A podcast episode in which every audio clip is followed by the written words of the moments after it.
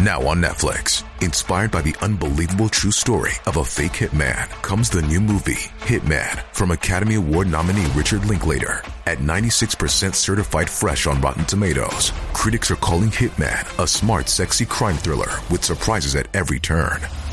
Starring Glenn Powell and Adria Arjona, Hitman. Now playing on Netflix and in select theaters. Rated R.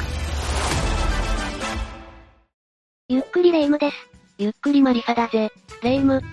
今日、私はレ夢ムにどうしても紹介したい内容がある。私の知的好奇心を大いにくすぶった考古学的発見についてだ。マリサって、本当、そういう話が好きだよね。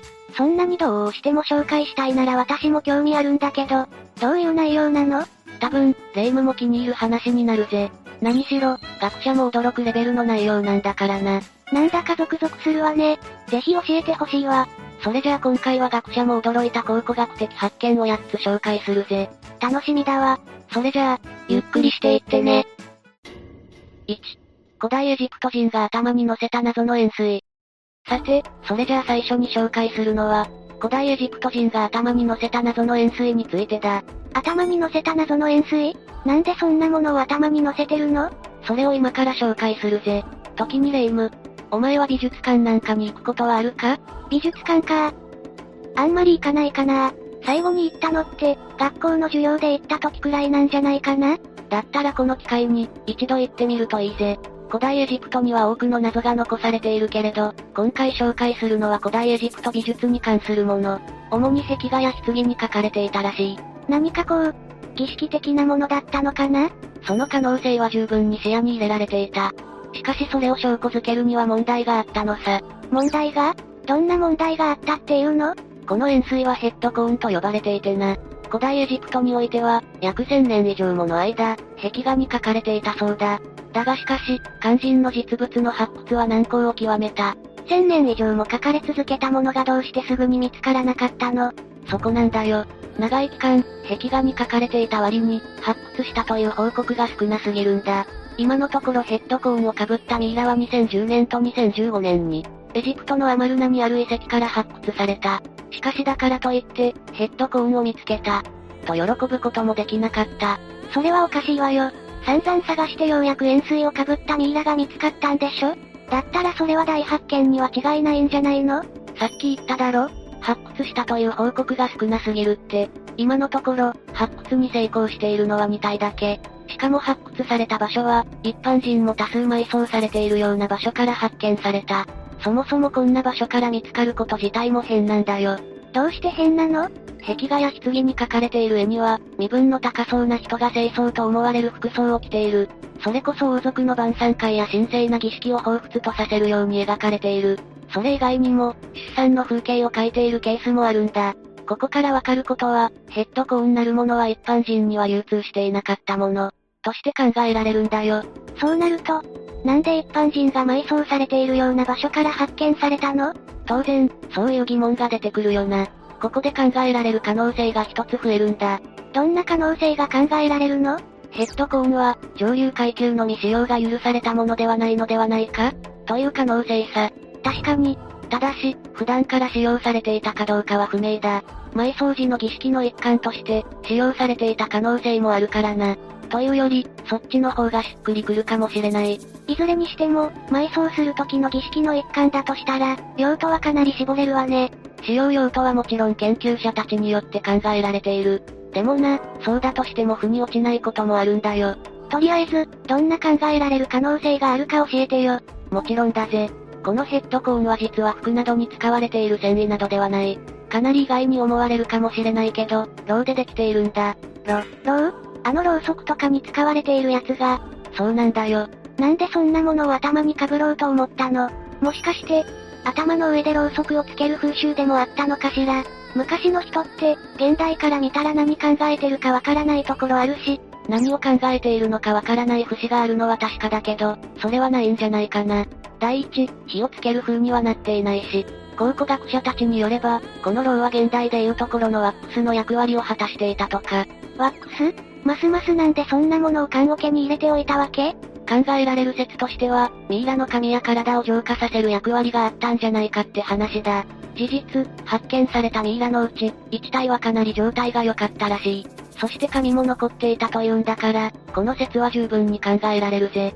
何千年前のミイラの髪が今も残っているなんて、とんでもない話ね。ただ、埋葬時以外の用途としても使用されていたことは十分に考えられる。普段の生活の中や、お祝いの席なんかにも使用されていたとか、棺の中から宝石や櫛、鏡なども一緒に発見されていることから、日常生活の中で大事にされていた可能性はあるな。事実が分かっても謎が深まるばかりね。仕方ないんだろうけど、はっきりとしたことはやっぱりわからないよね。それはそうだろうな。でもそれでもあらゆる可能性が考えられているからな。その中で今、一番熱いと思われる可能性がある。それは、神前に捧げるもの、また神に仕えているもの、という意味が含まれているのではないかともっぱら言われている。ああ、古代エジプトっぽいねそう思うのは、ヘッドコーンが発見された2体のミイラのうち、女性の方は脊椎が折れていて、変形性関節症を患っていたことが分かったんだ。それがどうしたの？古代エジプトって言ったら、重労働の毎日でしょ？だったら関節が変形するなんてことはよくある話だったんじゃないの？もちろんそれはそうなんだが、変形性関節症は踊り子の食用病でもあったんだ。踊り子つまり今回発見されたミイラのうち、1体は、踊り子だったのではという話だ。これが事実なら、やはり上流階級の人だけが使用していたわけではなさそうだし、他の一般人の棺の中から新しいヘッドコーンが見つかるかもしれない。いずれはちゃんとした使用用ともわかるかもしれないんだね。ああ、このローでできたヘッドコーンの本当の役割は何だったのか。新たな発見があれば、ぜひ追加で紹介したいぜ。2、人間の子供の頭蓋骨で作られたヘルメットをかぶった状態で埋葬されていた古代の幼児。さて、二つ目に紹介する内容は、少しエグく感じられるかもしれないな。一体、何を紹介しようとしてるのよ？紹介するのは人間の子供の頭蓋骨で作られたヘルメットをかぶった状態で、埋葬されていた古代の幼児についてだ。何それ？めちゃくちゃ怖いんですけど。時は2014年から2016年、エクアドルのグアンガラという紀元前100年頃に存在していた埋葬地がある。そこから遺体が11体。その他にも小さな石像や貝殻などの遺物などが発見される中、おかしな幼児の遺体が2体、発見された。それが、人間の子供の頭蓋骨で作られたヘルメットをかぶった幼児なわけなの？その通りだ。アメリカ、ノースカロライナ大学と、エクアドル、マナビー工科大学の発掘グループの発表によれば1体は生後18ヶ月の幼児だったらしい。そしてその幼児に被せられていたとされるヘルメット。つまり子供の頭蓋骨は、4歳から12歳くらいの年の子供のものだったとか。そういう病気とかだったんじゃないの？その可能性はない。ヘルメットは間違いなく、別の子供の頭蓋骨だった。へえ。ちなみにもう1体の幼児の遺体は、生後6ヶ月から9ヶ月。ヘルメットは2歳から12歳の別の子供の頭蓋骨だったらしい。さて、問題はなんでこのようなヘルメットをかぶせていたのか、またこのヘルメットをどのように調達したのかが気になるところだな。あんまり聞きたくない気持ちもあるんだけどね。でも怖いもの見たさに気になっちゃうのよね。結論から言うと、ヘルメットをどのように調達していたのか、その具体的な理由は分かっていない。ただし、なぜこのようなヘルメットをかぶせていたのかは、ある程度仮説ができている。どんな仮説ができてるの？子供の魂を守るためのヘルメットなのではないかと考えられている。もっと詳しく解説してよ。もちろん。まずは現代の風習から考えてみよう。ヘルメットといえば、やはりバイクや自転車に乗るときに被るよな。交通事故が起きた時に、頭部を守りやすくするためよね。今回のヘルメットも意味合い的には同じだと考えられている。幼児の遺体のそばには、祖先の石像もあったとか。それに加えて、頭部を守るようなヘルメット、考古学者の間では、幼くして命を落としてしまった子供の魂を守るために用意されたものという考えが出回っている。普通に考えたらそうなんだけど、他の方法はなかったのかな？それこそ土器とか作ってもいいと思うんだけど、前もって分かっていれば、な。どういうこと？もしかしたら突発的に、この風習はできた可能性も否定できないんだよ。そうなの。注目してほしいのは、この幼児たちが出土した時、その地域一帯が灰に覆われていたことが分かったんだ。そこからまた一つ、仮説が出来上がる。もしかしたら、この幼児がいた場所で壊滅的な火山活動に襲われたのではないか、と。おう、なんか話の流れが一気に変わった気がするわ。ヘルメットにされた子供も貧血の痕跡があったらしく、病気を患っていたのか。詳しいことはわからない。けど、幼児は間違いなく埋葬された時にヘルメットをかぶせられているらしい。そこで考古学者はこうも考えるようになった。二人の幼児は、噴火の影響に対するその地域の複雑な儀式の一環として、ヘルメットをかぶっているのではないか、というものだ。なんか、そう言われるとなんとなくだけど、納得できないこともない、かも。とはいえ、やはり気になるのはヘルメットをどうやって調達してきたか、だ。わざわざ幼児のために用意するわけにもいかないしな。噴火の影響で同時期に亡くなってしまった子供の頭蓋骨を使ったのかな？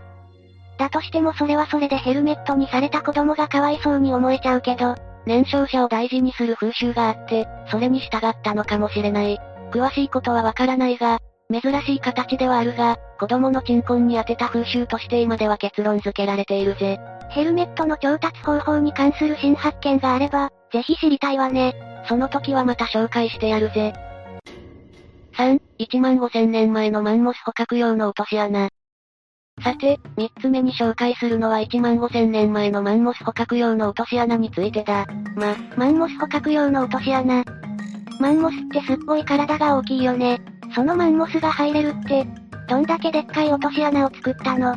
場所はメキシコ郊外。サンタルシア空港建設に伴い、工事を進めていく最中のことだった。発掘作業中に垂直な壁をした深い穴が2つ、発見されたんだ。穴の深さは1.7メートルで直径は約25メートル。横幅広。この落とし穴は1頭ないし、数頭の群れを穴にかけた可能性が示唆されている。そのためか、この落とし穴からは800点以上にも上るマンモスの骨が見つかったのさ。800点って、大量だったのね。ちなみに発掘された場所以外にも、さらに3つは同様の罠が発見されている。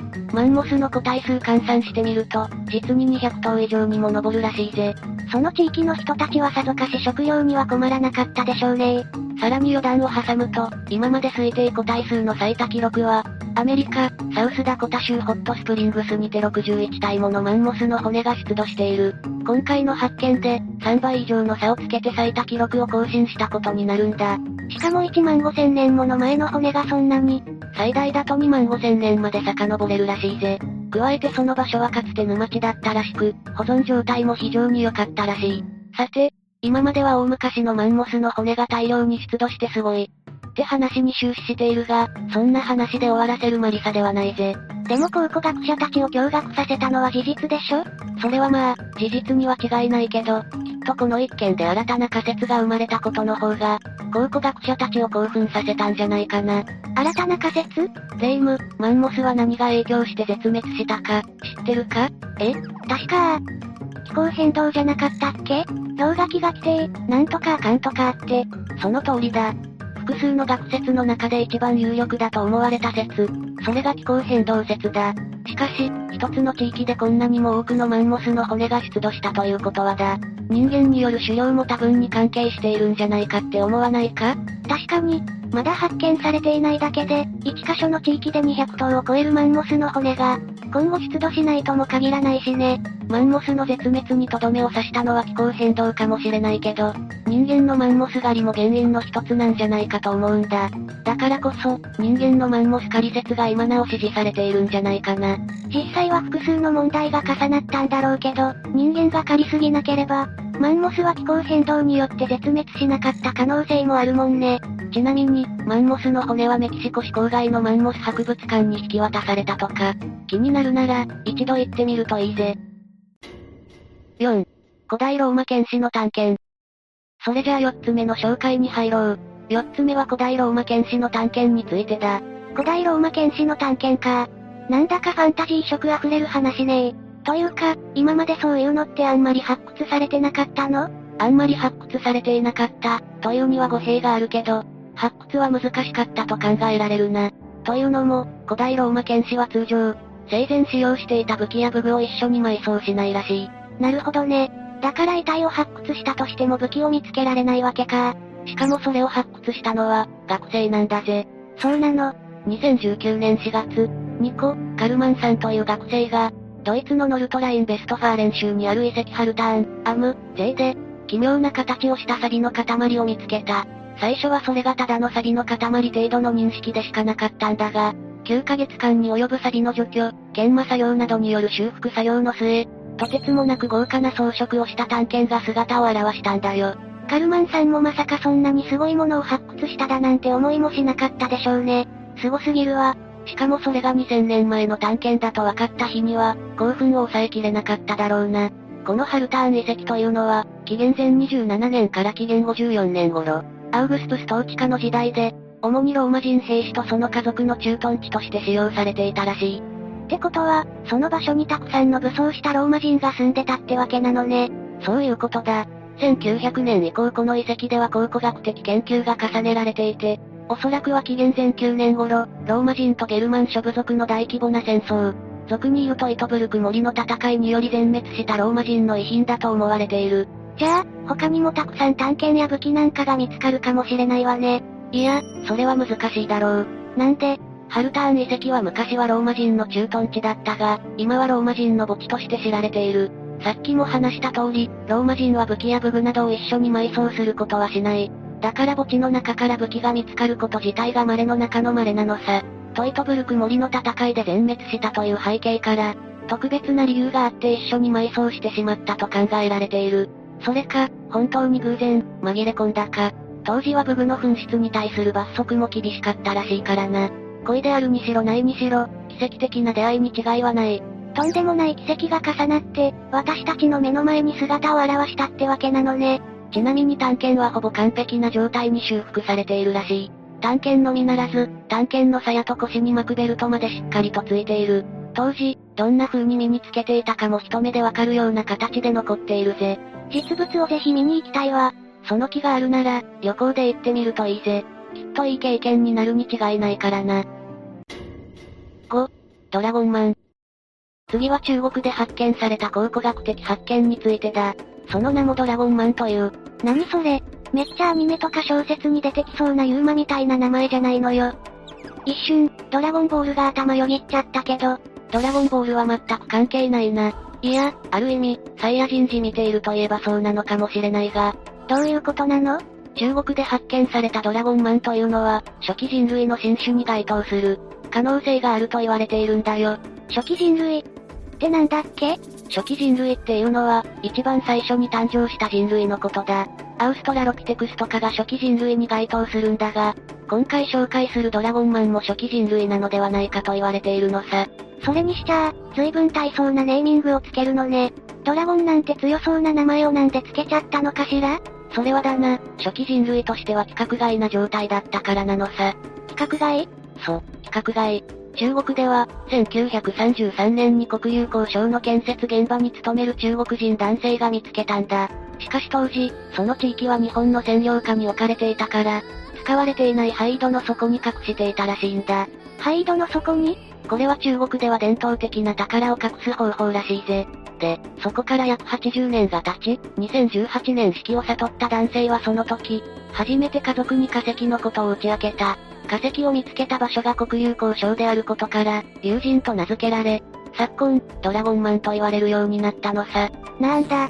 全然規格外でもなんでもないじゃない。ただ地名にちなんだだけなんでしょ？いや、規格外というのはここから説明する話だ。え見つかった化石は頭の骨なんだが、性別は男性。推定年齢は50歳前後。鼻は太く、低い位置に眉毛があり、おそらくは14万6千年以上前の人類なのでは？と言われているんだ。わかっちゃいたけど、とんでもない大昔だね。で、ドラゴンマンの一番興味を惹かれる部分はだな。脳の大きさなんだ。脳の大きさ？それがどうしたのよ？脳の大きさは進化するごとに大きくなってることくらい、私だって知ってるわよ。それを知ってるなら話が早い。どうやら、脳の大きさは現世人類と同レベル。つまり、私たちと同じくらいの大きさをしていた可能性があるんだよ。えええー、びっくりするだろ？そんな人類がどうして絶滅したのか。それは未だに謎に包まれているが、今まで一番現世人類に近いと言われていた。ネアンデルタール人よりも権限の存在になるかもしれないんだ。これが本当だったら歴史を書き換えるほどの大発見だぜ。もう言葉も出てこないくらいの大事件だわ。また保存状態も良く、大きな球歯も残っていることから、DNA を採取できるかもしれないらしい。ワクワクしてこないか。ワクワクしてくるわね。ちなみに現在わかっていることは、ドラゴンマンの生息時代は、約78万から12万年前あたりだと考えられている。ホモサピエンスが約30万から約20万年前に生まれているから、ひょっとしたらホモサピエンスと共通の祖先を持っているかもしれないんだよ。ロマンが止まらないわ。続報を交互期待。って感じだな。まったくだわ。新情報が入ったら教えてね。6。中世アラビアの魔術書ピカトリクス。と次に紹介する話はアニメ好きのレイムにはたまらないな。中世アラビアの魔術書ピカトリクスについて紹介しよう。魔術書？そんなバカな。そうそうバカにはできないぜ。だ、だ、し、な。何よ？一気にオカルト色が強くなるから、かなり省いて説明するぜ。じゃないといつまでも話すことになるからな。了解したわ。まずピカトリクスとは、ガーヤと、アルハキーム、というアラビア語をラテン語に翻訳したもの。日本語に訳すと賢者の極みと呼ばれる書物なんだ。この本が魔術書と呼ばれるゆえんは最も有力な説として、五符魔術の手引き書というものがある。五符？ってことは、日本でいうお札みたいな感覚でいいの？お札というよりは、学問的な側面が強いかな。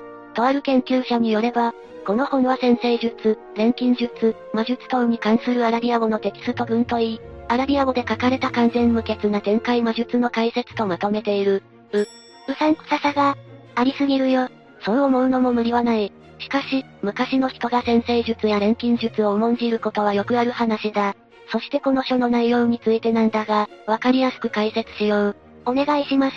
すでに頭パンクしそうだから。アラビア神秘思想研究者のライアナ、サイフ氏、曰く、ピカトリクスの中に書かれてある内容は、実は初期近代の哲学者たちに強い影響を与えているらしい。中身は魔術の指南書のこの本に、哲学者たちに衝撃を与えた内容というのは、魔術云々ではなく、理論的にあるいは哲学的側面からアプローチして、魔術を実践してみる正当性があることが記述されている点にあったのさ。つまり、魔法が使えるようになるわけではなく、理論的、哲学的に世の中の神秘を理解すること？自分で何言ってるかわかんなくなってきた。でもいい線言ってるぜ。ピカトリクスの著者曰く、魔術とは自然と天体の働きを知り、因果の連鎖を知る賢者の能力であると。早い話、宇宙の法則や自然の力を知るくらいの第一者となって、物事の因果を知り自由自在に動かすことができるもの。その人の力こそ魔術であると言ってるわけ。なんとなくわかってくれたか？宇宙や自然の法則にのっとって、自由自在にできる人、台風を呼び込んだり、地震を起こしたりできるってことなのかな？超人的すぎて私には理解できないけど、確かにそんなことができたら魔術だね。とはいえ、超人には理解すらできないような内容が書かれてあるからな。自然のありのままの姿を受け入れる心の広さを説いてるというべきか。簡単に言い直すのも一苦労な書籍だ。考古学的に超難関ってことだけは分かったわ。で、なんでこんな本を書くことになったわけ？わからん。魔術だなんだと言ってるような昔の人の頭の中は難解なんだよ。投げ出さないでよ。気持ちはわかるけど、多分魔術や錬金術が盛んだった頃だからな。魔術に扮して統治したい物事があったと、私は考えてるぜ。多分、だけど、わかったわ。それで納得してあげる。7、ロムルスの石棺。残り、いよいよ二つだな。七つ目に紹介するのはロムルスの石棺だ。初めて聞くわね。レイムはローマ建国神話って知ってるか？知らないわ。何それ？ローマは一日にしてならずというが、ローマ建国神話は戦いの歴史なんだ。今回紹介するロムルスの石棺はロムルス王のお墓のことで、このロムルス王こそローマ建国の父と呼ばれた王様なんだよ。でも所詮神話なんでしょ？だったらそういうのって実在したかどうかわかんないんじゃん。だから、このロムルスの石棺が発見されたことの意味が大きいんだよ。もしも今回発見された石棺がロムルス王のものだったとしたら、神話だと思っていたことは実は事実だったのかもしれなくなる。そ、そっか。私、ちゃんと理解してなかったわ。時は2020年2月21日。紀元前6世紀頃に作られた石棺が発見された。それがロムルスの石棺なのね。結論から言うと、歴史専門家によれば、発見された石棺が、ロムルス王のものだと断定することはできなかった。できなかったの。じゃあ、なんでロムルス王のものだと言わんばかりの紹介をしてるのよ。断定する証拠はないけど、完全否定する証拠もないからさ。可能性を示唆する証拠はあるってこと？神話によれば、ロムルスには双子の弟、レムスがいて、この二人は狼に育てられたという話になっている。狼に？ふんふん、それで？それまで仲良くしていた兄弟だったけど、成長してローマを建国しようとした際に、仲違いをしてしまい、ロムルスは弟、レムスを殺害してしまうんだ。何してんのよ？その後、ローマを建国して国を統治していたロムルス王だったが、ある日、突然姿を消したんだよ。獣の神に連れられて天国に行ったという説もあれば、暗殺されただけかもしれない。だったら暗殺された方だと私は思うわね。で、証拠と訴えている理由というのは、兄弟が仲違いをした際に作った、四角い境界線らしきものを発見したからなんだよ。なんでそんなことで喧嘩しちゃったの？都を建設する場所をめぐって口論となり、ロムルスは都市の境界線として、聖域の溝なるものを掘ったんだ。これをレムスが嘲笑い、あえて越えようとした時にロムルスに殺害されたらしい。どうしてこう、ローマの歴史は血生臭いのかしら？さっきも言った通り、戦いの歴史だからな。この溝らしきものが、ロムルスが建国後に作った元老院の近くにあったらしい。その他にも、石棺は祭壇と共に発見されたからとか、理由付けはそれくらいで、断定させるほどの証拠は出ていない。でもそう思わせるような材料はあるのね。これもやっぱり新発見に期待するしかないのかしら？そうだな。神話に基づく何かが発見されれば、有力な証拠になり得るかもしれない。この石棺もいずれは本当にロムルスの石棺と紹介されるかも。それを楽しみにしてるぜ。8、エジプトの古代都市。最後に紹介するのはエジプトの古代都市についてだ。え、めっちゃ気になるんだけど。ここまで長かったけど、最後にとっておきを紹介するぜ。今回の発見は、あのツタンカーメンの墓発見以来の大発見だと言われているぜ。見つかったのは失われた黄金都市と呼ばれるもの。すごい、すでにロマンが溢れまくってるわ。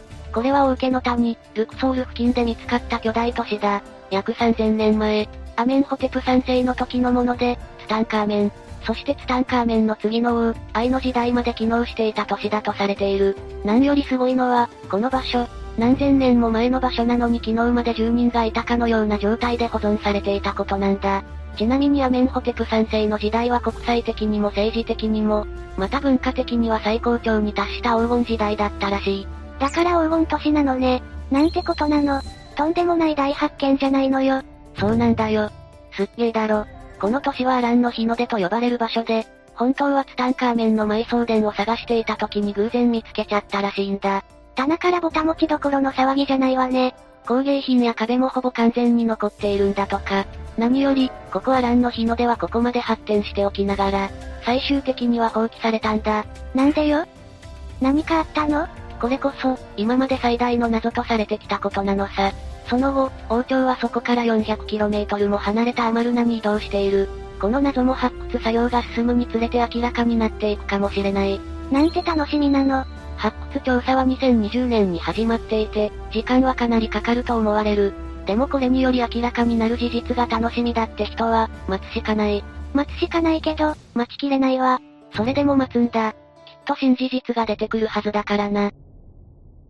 さて、今回は学者も驚いた考古学的発見について紹介したが、興奮冷めやらぬ私の気持ちが少しでも分かってくれたか？やっぱりはね。なんかもう、自分の見ている世界の小ささとこの世界で起きてきた物事の大きさに、打ちのめされている気分よ。めっちゃ楽しかったわ。そう言ってもらえて何よりだ。説明不足の部分もあるだろうけど、今日の話は一気にしたかった。私が抑えきれなかったんだ。世界の謎に現代の人がたどり着く興奮はいいものね。抑えきれないその気持ち、私も少しわかるわ。新情報が出たらまた紹介したいな。ぜひともお願いね。というわけで今日の動画はここまで。動画が面白かったら、高評価とチャンネル登録よろしくお願いします。最後までご視聴いただき、ありがとうございました。